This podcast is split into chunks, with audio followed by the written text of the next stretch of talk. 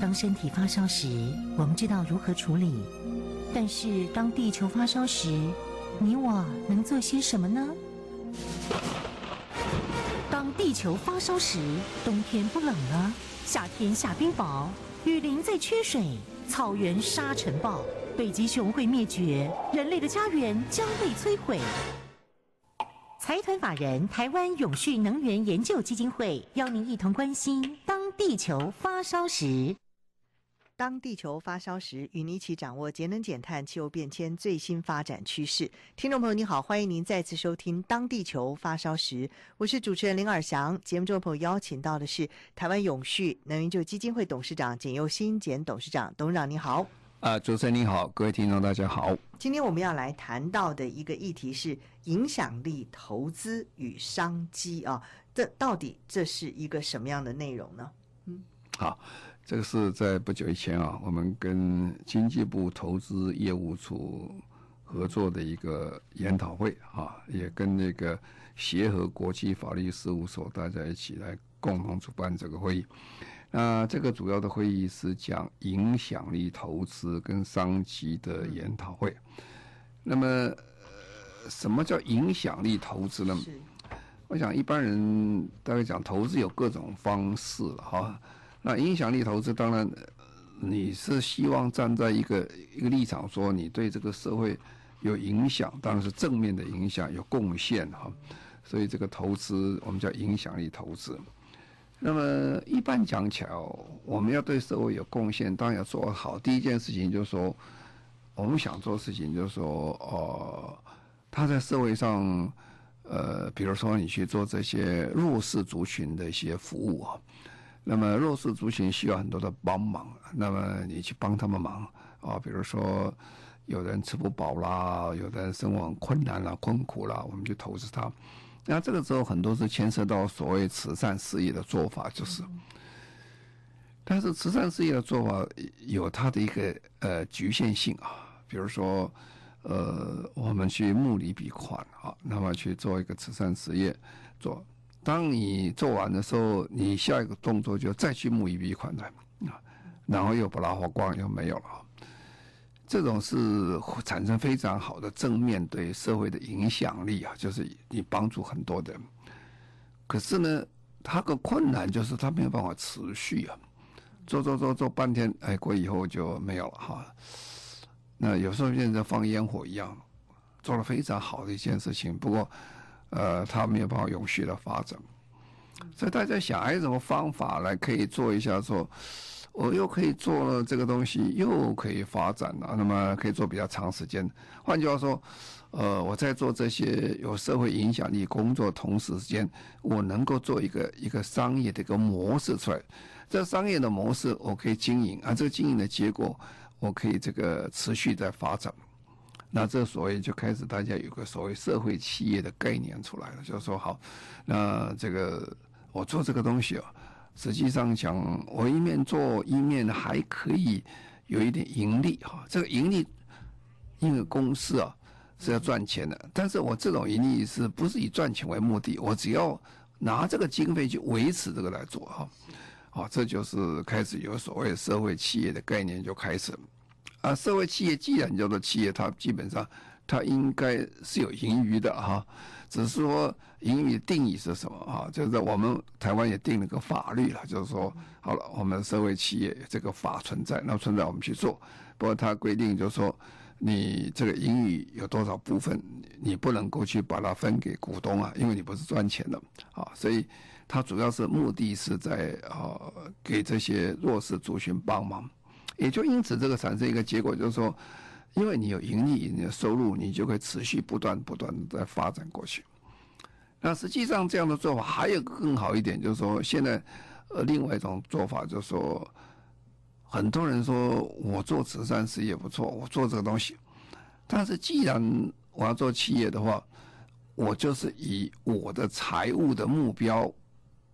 为目的来做这个事情，换句话说，我还是要讲赚钱啊。这但是我在赚钱的时候，我可以做这个慈善的工作。所以就变成两个极端的了哈。一个极端就是说，我们纯粹只有影响力哈，就是我们讲叫左手面哈，就是你的价值观啊，你在做这个事情，你全部都是在做做这些公益事件。我根本就不管这个这个钱呃怎么来怎么做，我就做这个事情。这最极端的 case 就是这样啊。那另外一个最极端就是说不行不行，我这个做东西我必须要有一个呃能够有回收的才行啊，因为我这是拿了。这个投资人的钱了，我这个投资人钱我要还给他们。不过我在过程当中，我要特别注意的时候，我投资的时候有没有影响到不好的事情？什么叫影响不好的事情呢？比如说，呃，我去投资的时候，第，我如果要做所谓的现在永续投资，有道德面的考虑的时候，我不能去做这个呃，这个呃，这个军火的生意啊，军火生意我不能投资的啊。那我也不能去做这些烟草的生意啊，烟草对人健康有妨碍，我不能做。如果我做这个东西，其实讲讲，我这个投资是不合永续发展的所谓的这个伦理面，它是不行啊。所以你就会有选择性开始做这些事情。好，当你选择性都选择完的时候，我就回过去看啊，什么公司我可以投资，什么公司我不能投资的，我就要这个标准出来。那这标准是什么？这标准是我们平常讲 ESG 啊，啊，一就是讲环保面，它是不是做得很好？这个公司它是不是环保能够永续？那第二个就是社会面啊，社会面它是不是注注意到社会公益的问题？他有没有欺负工人啊、欺负童工啊、劳工啊这些呃不良的事情啊？或者他工作环境好不好？会太恶劣？那当然，他公司治理也要很好。这个公司。你不能里面乌漆嘛黑的乱七八糟的，然后有人在这边贪污舞弊，然后收红包等等，这都都是不好的公司。所以呢，联合国就做一个叫做啊、这个责任型投资的个原则出来，他就告诉说，哎，你们投资的人要注意一件事情哦，反正你投资要注意什么事呢？就是说你投资要注意 ESG，他公司的 ESG 有没有做好，环境有没有做好。社会面有没有做好？这个，经济面要做好。如果做好，你才可以投资。啊，联合国还更厉害了，他是说，不是讲讲而已啊，你要跟我签啊，签个什么东西？签一个备忘录，说你的所有的经济的这个经济的处理人啊，就是说你基金的处理呃经经理人，你必须跟我签签什么东西？说我要遵照这个来做。而基金的老板也要签，说，哎，我必须要这样做。所以这个行你就可以看出来，这是。在最右边的啊，它是以这个哦整个企业的营收为目的，我们来谈这件事情啊。既然它以这营收目的谈这个事情的话，那么这当然可以比较永续，就没什么问题了，因为它必须要这样才能存活，就是这样。好，好，那现在就变成两个喽，一个是左，一个极左，一个极右了，一个就是完全以这个。呃，做这个慈善事业为主哈，呃，他就不完全不计成本啊。一个是说我我这非常重视我我这个财务报表非常重要啊，但是我要这样做好事情。但是世界上大部分的事情都比较少完全两边了，大致夹在中间呢啊，中间。现在所以现在很多企业啊，他也做了很多的这个慈善事业啦，但是他非常重视他的这个。啊，这个营收的问题，所以夹在中间了，所以就产生刚才讲所谓社会企业。啊社会企业这个就是说，他是很重视我们要去呃协助这些弱势族群，同时呢，他这个本身要能存活。这也是我们观察这几十年来国内外的问题差在这里哈。台湾在一九九零年代的时候，有非常多的 NGO 产生。那么那个时候，因为台湾是呃亚洲四小龙那时候很神奇的时候，所以经费非常的充足，所以大家募款非常容易，我们就产生非常多 NGO。那时候还没有社会企业，哦，那因为钱来的很简单，所以大家用的也很方便。结果你今天二十年一看，大部分的那些 NGO 都不见了哈，为什么？因为钱花光就没有了。后来这个国外也有这个类似的问题，早期啊，好像英国啦这个。呃，欧洲很多国家，他们也发生类似的问题，所以他们就想讲这个想这个问题，就说好了，那我要做这个怎么做才能够活得很好呢？我不能只是做今年、明年了，我要做永久的啊！所以他们就开始对每一分钱，他就开始去计较、去计算啊。那这里面最有名的就是美国的 USAID 啊，就是美国的这个援外计划里面，援外计划钱都要分出去嘛，啊，分出去的话。他们就要考虑说，哎，你这个分得出去效率怎么样，合不合理啊？那么你给了一块钱出去，是不是真的有得一块钱的效果出来啊？比如说，你去买一块钱的粮食，你去捐助人家，就过程当中，你这个粮食的结果是什么？粮食结果呃烂掉了，处理不当啦，结果真正人家拿到说只剩下两毛钱的东西，所以你的效果很差，你只有两毛钱。但是如果你真的做得很好啊，你要送给他，然后这些。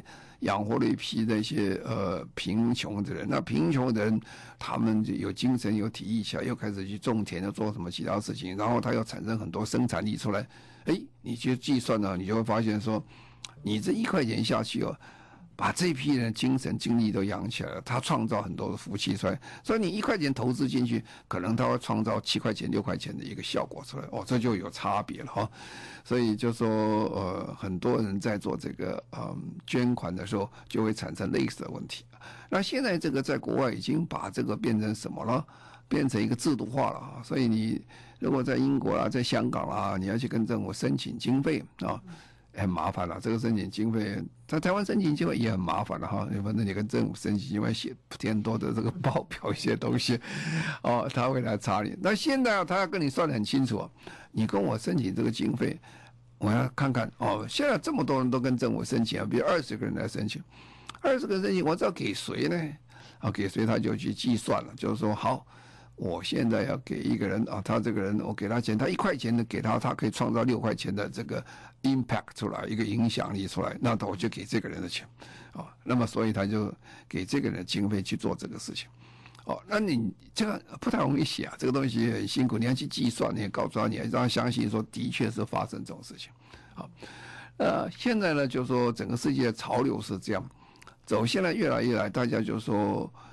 呃，很多人呢要去做慈善事业，做什么事情也要去募款啊，集资了哈。那也有很多人有钱呢，他哦、比如说比较像这个呃，比尔盖茨啊这种大有大富翁、大富翁，他也捐出很多钱出来，啊，捐出很多钱出来，他他会想给谁用呢？呃，做什么用呢？哦，这就就所影响力投资就这样来了。所以影响力投资你会计算他怎么做。另外一个。这个里面有很多商机也会存在在这里哈，这个影响力投资，当然很多商机你可以做哈，所以我们就去看这个事情。所以经济部这一次啊，投资业务出他做这个问题，他只是因为国际上现在在做哈，APEC 啊呃亚太经合会议，他们也在关心这个问题啊。那么欧洲现在也都在关心这个问题，就是说怎么样善用所有的资源呢，所有善用所有大家可以动用的资源。啊，然后筹措款项，达到一个最好的一个投资的效果。这个效果说不定还可以生财啊，生财以后，生财不是放在自己口袋，生财以后变成维系这个整个单位这个组织继续生生存下去，所以这叫影响力投资。好，那过去比较没有这观念，那现在这观念就越来越制度化以后了，所以就越来越强。那为什么会产生这个现象？这它有几个原因呢？哈。第一个最大的原因是世代交替了，不太一样了。世代交替什么了？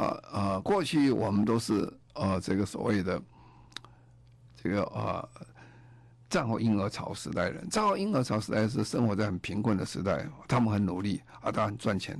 那么赚赚了钱以后，他觉得应该多做一点事情，他捐出来，那做一些善事，就是这样。那现在是千禧年了。千禧年的人跟跟婴儿潮的最大差别在哪里？千禧年是生活在很富裕化的时代里面，他们没有贫穷的经验啊。那但是他对世界的看法是不一样啊，他世界看法，所以他在觉得现在这个世界关心什么事情？千禧年世代人大部分都比较关心地球的问题啊，世代这个永续的问题啊，这些比较多。所以，当他们拿到这些经费在做的时候，他会考虑这个问题啊。他用钱会比较小心，因为他没有像他他爸爸那一代啊，这个钱比较容易赚了啊，而且他跟人家去募款，所以他就有一个比较强的力量，怎么样把这些款项做最好的使用，把他们的理念呢、价值观念能够带进去啊。这是第一个叫做 driving force，第一个最大力量。那第二个力，第二个最大力量一个差别就是说。其实时代也很快了哈，那人生时间也不长哈，那么千禧年那一代的人哦，这个逐渐凋零哈。可是凋零，他创造的财富还在啊，他财富并没有少掉。那怎么样？那个财富就移转给下一代去了，移转给下一代。那下一代人在这使用这些经费的时候的观念就是不太一样了，跟上代不太相同了。好，上代其实很节省啊，他才搞这么多钱出来，不然 不节省用光就没有了。好，那下一代拿了这个钱，他在想怎么样把这个经费做最好的一个使用，呃，可以长期用的非常的久啊。所以他们的投资的时候，他就注意说影响力投资，他不希望他的钱一次用光了，他怎么样的长，他怎么样可以回收回报，可以维持维持的下去。好，那第三件事情就是说。呃，现在因为是时代变了嘛，所以每件事情大家效率要高嘛。他讲到回收、回报、利润要讲得很清楚。如果这个利润不清楚的话，这个老板也不见得很高兴嘛，所以他们回报的方式不相同，利润计算法不相同，所以呢，影响力投资也就慢慢兴盛起来。这个很重要，大家去计算。呃，这有个投资人角色变了哈，因为基本上，如果你叫影响力投资，它是个生意的。啊，因为这个生意只是比较崇高的目的，它不以赚钱为目的，它是以延续这个整个影响力为目标的时候，那么这投资人角色变的时候，他不一定是出资人哦，啊，他也不一定是本身很有钱，他是做一个很好的一个经理人，那经理人在做的时候，他就要考到说，哎，出资人是怎么想法？那我想法我要配合他的想法，那。那出资人讲得很清楚，第一个他要永续啊，他不希望这一代你把钱都花光了，啊花光了我就没有了，是吧？那第二就是说，他希望做哪些永续的事情啊，希望做什么事情啊，所以他会遵照这些人的意思去做。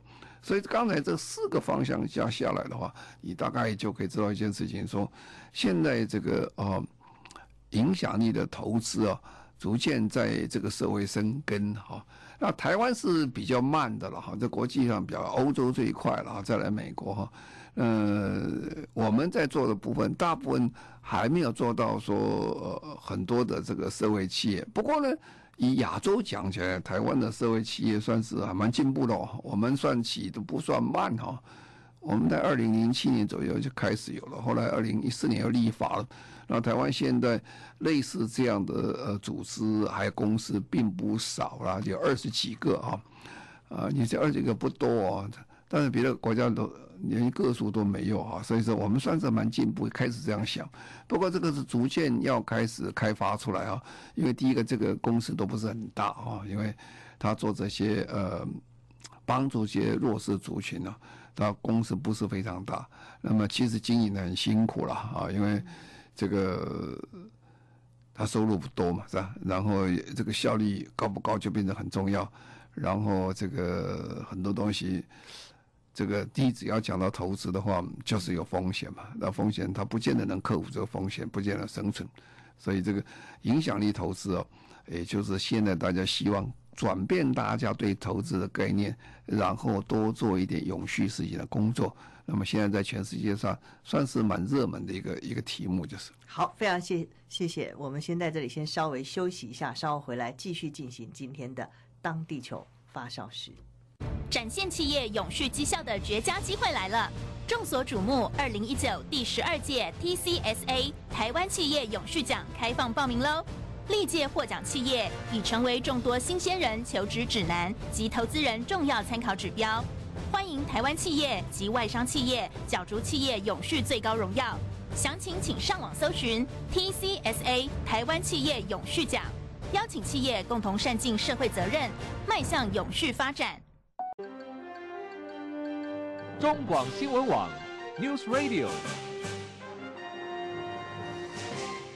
您现在所收听的节目《当地球发烧时》，中广新闻网为您播出。我是主持人林尔祥。节目中朋友邀请到的是台湾永续能源就基金会董事长简又新简董事长。今天我们谈到的是影响力投资与商机研讨会。到底什么叫做影响力投资？刚刚已经说得非常清楚了。那它其中有些什么样的商机呢？嗯，当然这个做的很多了。现在台湾大概比较多的。做的一些都是帮助这些农民啊，比较小型的这些农民哦，有些是帮他们生产，有些帮他们销售，各种都有。那么还产生另外叫 B Corp，就是 B 型企业哈，B 型企业就是这个企业基本上跟刚才讲啊，它是以社会企业的概念做的这个行业出来。那台湾现在大概有二十七个这个 B Corp，在全亚洲算不少了。这是台湾的一个软实力出来。因为刚才讲啊，这是两个极端哈，一个极端就是 B Corp，B Corp 就是比较小型的，这多一点就是这样。那另外一个极端呢是大家是要以这个你这个企业的这个利润为为优先的哈。那这是我们其实呃台湾永续能源基金会做了大部分是第二这部分的，因为大企业。我们要引导大企业去做一些社会的工作啊，呃，也是帮助这个社会大家共存共荣，就是这样。所以台湾在过去的这个呃十二年来，我们看到的，在整个大型企业里面，它的 ESG 啊，对环境、社会跟啊、治理跟经济面，他们都做了很多啊，这比较有一个成果出来。那么这里又牵涉很大个问题，就是说。既然叫做投资，就要有经费了。那经费从哪里来？那么过去台湾是比较贫穷的社会，里面其实经费不多。可是经过这个六七十年来，台湾老实讲，这个蓄积了非常多的这些资金在台湾啊。我们常常讲，台湾到底有多少资金？台湾人到底有多少有钱？其实，呃，很难计算啊，因为大部分很多这个。国人的基本的钱是放在国外啊，因为他觉得，呃，国外的安全性比较高一点啊，是吧？所以他没有放在台湾啊。可是呢，就产生一个问题了，产生个什么问题？时间是呃不留情的，年纪大了以后总是要走的，走了以后就这个经费这个到怎么办啊？所以常常我们看到，呃，很多的这个大老板们走了之后。呃，有的是处理得很好，那有些处理得不好，你就会发现他的第二代或者是第三代常常发生啊财产的纠纷呢。财产的纠纷以后就产生很多的问题啊，甚至企业的个搞垮的都有，很可惜了，就是这样。那么所以呢，怎么样处理这些经费哦，就怎么做个基金就变得很重要。那么现在最有名的例子当然是美国的 Rockefeller，洛克菲勒。这个洛克菲勒是一个传奇性的人物了，在二十世纪里面呢，啊，他在美国创造了哇，真是厉害，创造了全世界最大的财富。他的财富的量真是很惊人啊，他们讲。当然，你今天去看洛克菲勒基金的数字，好像跟 Bill Gates 这些 Microsoft 这些比较起来，好像没有看那么亮眼。但是你要算，不能这样算，你要算那个人的财富跟国家的 GDP 比是多少，你就知道这个大概多有钱。啊，洛克菲勒正最最最呃高峰的时间，呃，他个人的财富占美国整个国家 GDP 的两个 percent 啊，两个 percent 啊，两个 percent 是不可思议的大哦。为什么呢？刚才讲过，这个呃微软的 Bill Gates 他很有钱，对不对？哦，他数字很大了，几百亿美金了。不过他占美国 GDP 大概只有千分之四而已啊，所以你就晓得洛克菲勒。这个是非常非常的富豪。那那么他在过世以前，他就做很多的处理了哈，处理就是说，他做很多基金，很多 fund，那么然后去救济这些人，救济这个社会的这些需要的人。那到底谁需要呢？那那基金会他们就有三个主轴做这个事情，他们去，他们去，他们去这个把这个经费做，他就三个大方向啊。第一个大方向还是教育哈。因为所有的这个世界的问题都是从教育来的，你可以看啊，教育成功的话，那国家兴盛就很快啊。我们台湾之所以过去成功的原因之一，就是我们教育非常普及，非常好。因为嗯，你可以看啊，台湾常常我跟外国人到台湾讲啥，说我们的国家什么自然资源都都没有，我们既不产油，也不产铁，不产钢，不产铜，什么都没有，我们都是进口的哈。呃，我们没有自然资源，不过我们有自然灾害啊，我们有台风，又有这个地震啊。但是我们现在几十年蓄积下，我们有很强的人力资源啊。所以台湾成功是成功在人力资源。所以 Rockefeller 他们只是花了很多的经费去做什么事情？他们去做怎么去培养这些啊第二代，然后让大家可以比较站在公平的立场上，创造他们自己未来的生计，就是。那大部分呢，现在全世界非常多的这个基金会的资金的使用，这个教育是很重要一个。那第二个，他们他经费很多了，他做什么？做科学的基础研究，啊，基础科学哦，基本上啊，这不赚钱的哈。基础科学其实很花钱。那么，假如这个呃公司一般一般的公司不太愿意做基础研究，为什么？因为基础研究做了半天，说不定你你做了做了一百块投进去，好不容易得到一个一个结果出来，啊，也没什么价值，因为它基础研究，它不是商机的目的在做，所以他们就投资很多钱在做这个基础科学的研究，他做得很成功。那第三件事情就是医药啊，那现在全世界都是一样在做这件事情，这个。微软他们的 Microsoft 也在做医药，为什么？说来说去，人还是要生活，要生存的、如果生活上碰到这些病的折磨的时候，其实生活是很痛苦的，而且对人类永续发展影响很大。所以医药方面，它是做的非常的多哈。所以这个你大概可以了解，这所谓的影响力投资，他就投资这些的时候，他会投资教育啊，投资基础科学，投资医药医医学这部分。这些还算得出来啊，他这个整个回报是多少？但这个回报老实讲，有些是长时间的，不是短期间的。尤其教育啊，教育没有什么一年就得到结果出来，都时间比较长一点，就是，啊，那就是说你一个影响力投资做的时候，你要怎么做法？就，那现在还有很多叫做天使基金啊，啊，讲到天使基金，大家想，哎呀，很棒啊，这个天使啊，为什么叫天使基金？你这没没办法说，突然一个天使来了，天使就把帮你帮个忙，你做的很成功，叫天使基金。那其实天使基金本来意思啊，它这个是有一个很大的基金，啊，这个钱要去投资的时候，它是投资解决根源性的问题、系统性的问题。还有这影响力是各地不同。什么叫做系统性的问题呢？呃，比如说这个，嗯，每个国家都有每个国家的问题啊，啊，根源性的问题啊。像比如说台湾呢，台湾做基金，台湾有什么问题？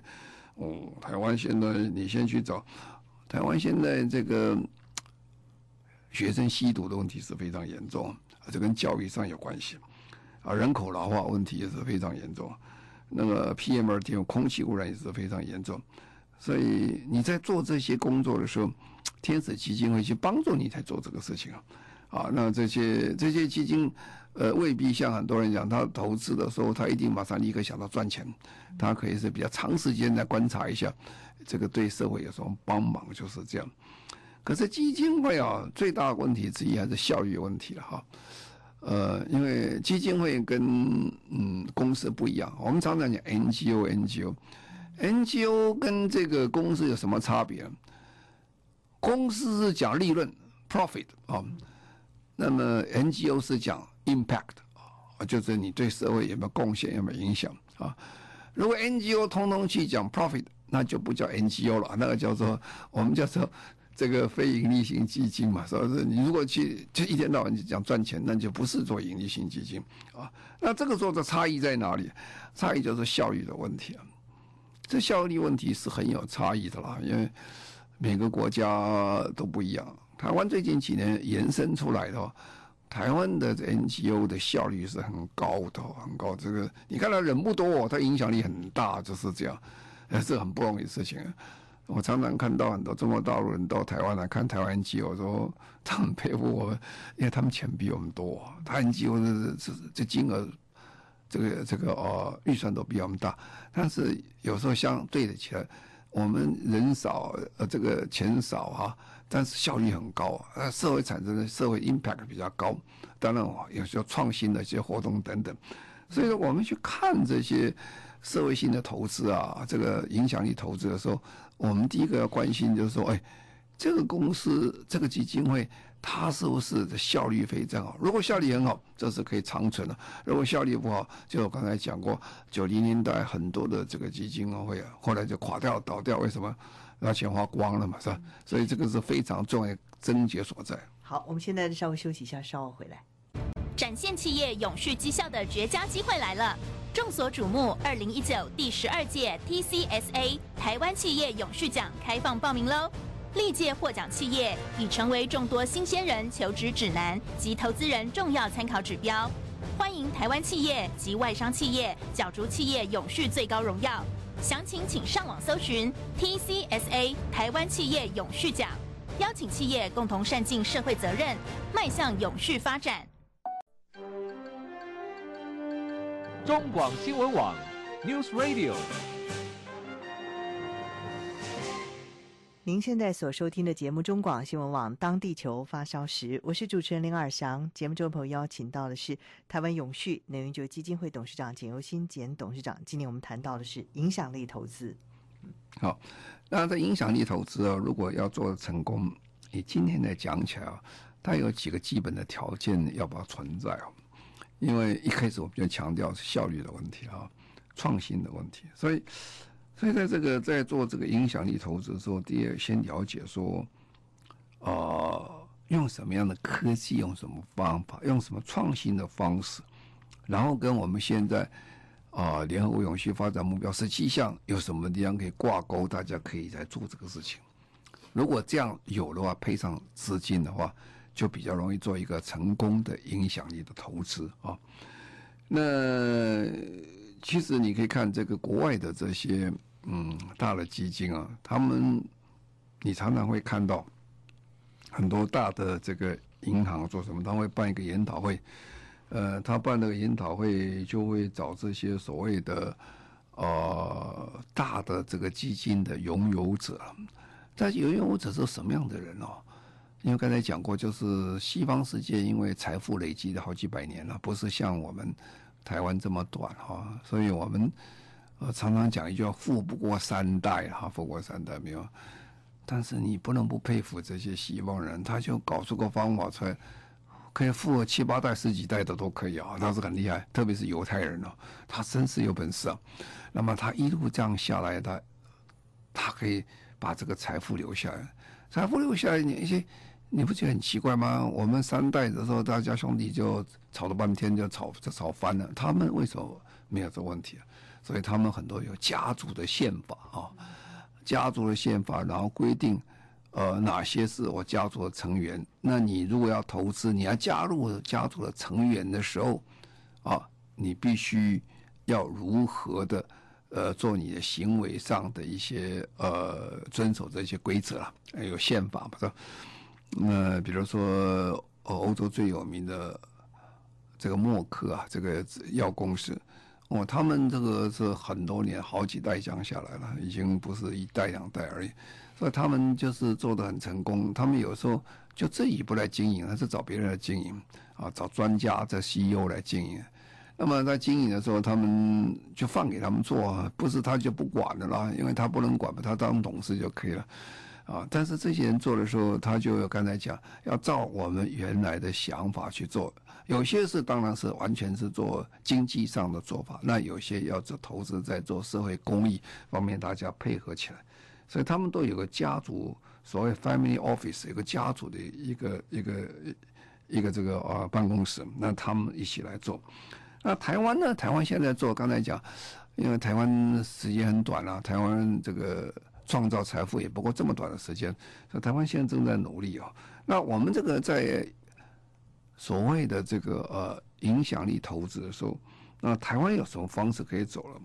呃，第一件事情，台湾很有利的事情，刚才讲，台湾的创新能力还是非常强，我们这个软实力非常的强，所以很多东西台湾可以做的啊，就是我们重新在想思考这些哪些东西创新的方式，这除了创新科技以外，还创新的社会服务、创新等等，把联合起来，你可以投资做得很成功。那第二个。我们到底还是小国了哈，小地方，因为台湾很多资源很多，但是分散太多就没有了。我们常常讲说，我们常常讲立大志啊，立大志。什么叫立大志？美国有什么，我们要做什么。美国那么大，那么富有，他可以做很多东西，我们不行啊。我们那样做，我们经费都没有掉。所以台湾如果要把这个影响力投资做得很成功的时候，我们要 focus 看我们要做哪些方向。啊、那基基本上刚才讲过，台湾有些问题必须要做的啦，这个吸毒的问题、人口老化的问题、PM 二点五的问题等等很多事情，我我们要去做。那这时候可以把民间的资金导入进来。啊，当你有这个民间导导入进来以后，那配合当今天现在台湾的社会企业也都已经慢慢都已经开始起来的时候，我们就可以做得很好。那这是一个新的个方向了哈。那国际上现在其实是蛮关心台湾最大的优势是什么？除了刚才讲哦，现在资金其实也是蛮充沛的了哈。那因为这是一个所谓从过去由上而下的时代啊，现在已经变成由下而上哦，去中心化的时代了。现在也没有什么威权的存在，都是从下而上。去中心化时代的时候，你要去找很多的经费啦，哈，或找什么东西，其实有很多网上的方式啊，你都可以去做哈，用云端去募款等等。那这些都是台湾可以做的事情。所以办这个会啊，最主要是集思广益啊，大家来看看怎么样让台湾把现有资金还有未来资金能够把它集合起来，发挥比较大的力量，来创造我们社会的影响力，来造福我们这社会比较弱势的族群的同时间，可以让它永续的发展，不只是做这一代，代代下去，让我们国家更好、更平安。非常谢谢台湾永续能源基金会董事长简尤新简董事长，谢谢您。好，谢谢各位，再见。谢谢所有听众朋友您的收听，我们下个星期同时间再会，拜拜。展现企业永续绩效的绝佳机会来了！众所瞩目，二零一九第十二届 TCSA 台湾企业永续奖开放报名喽！历届获奖企业已成为众多新鲜人求职指南及投资人重要参考指标。欢迎台湾企业及外商企业角逐企业永续最高荣耀。详情请上网搜寻 TCSA 台湾企业永续奖，邀请企业共同善尽社会责任，迈向永续发展。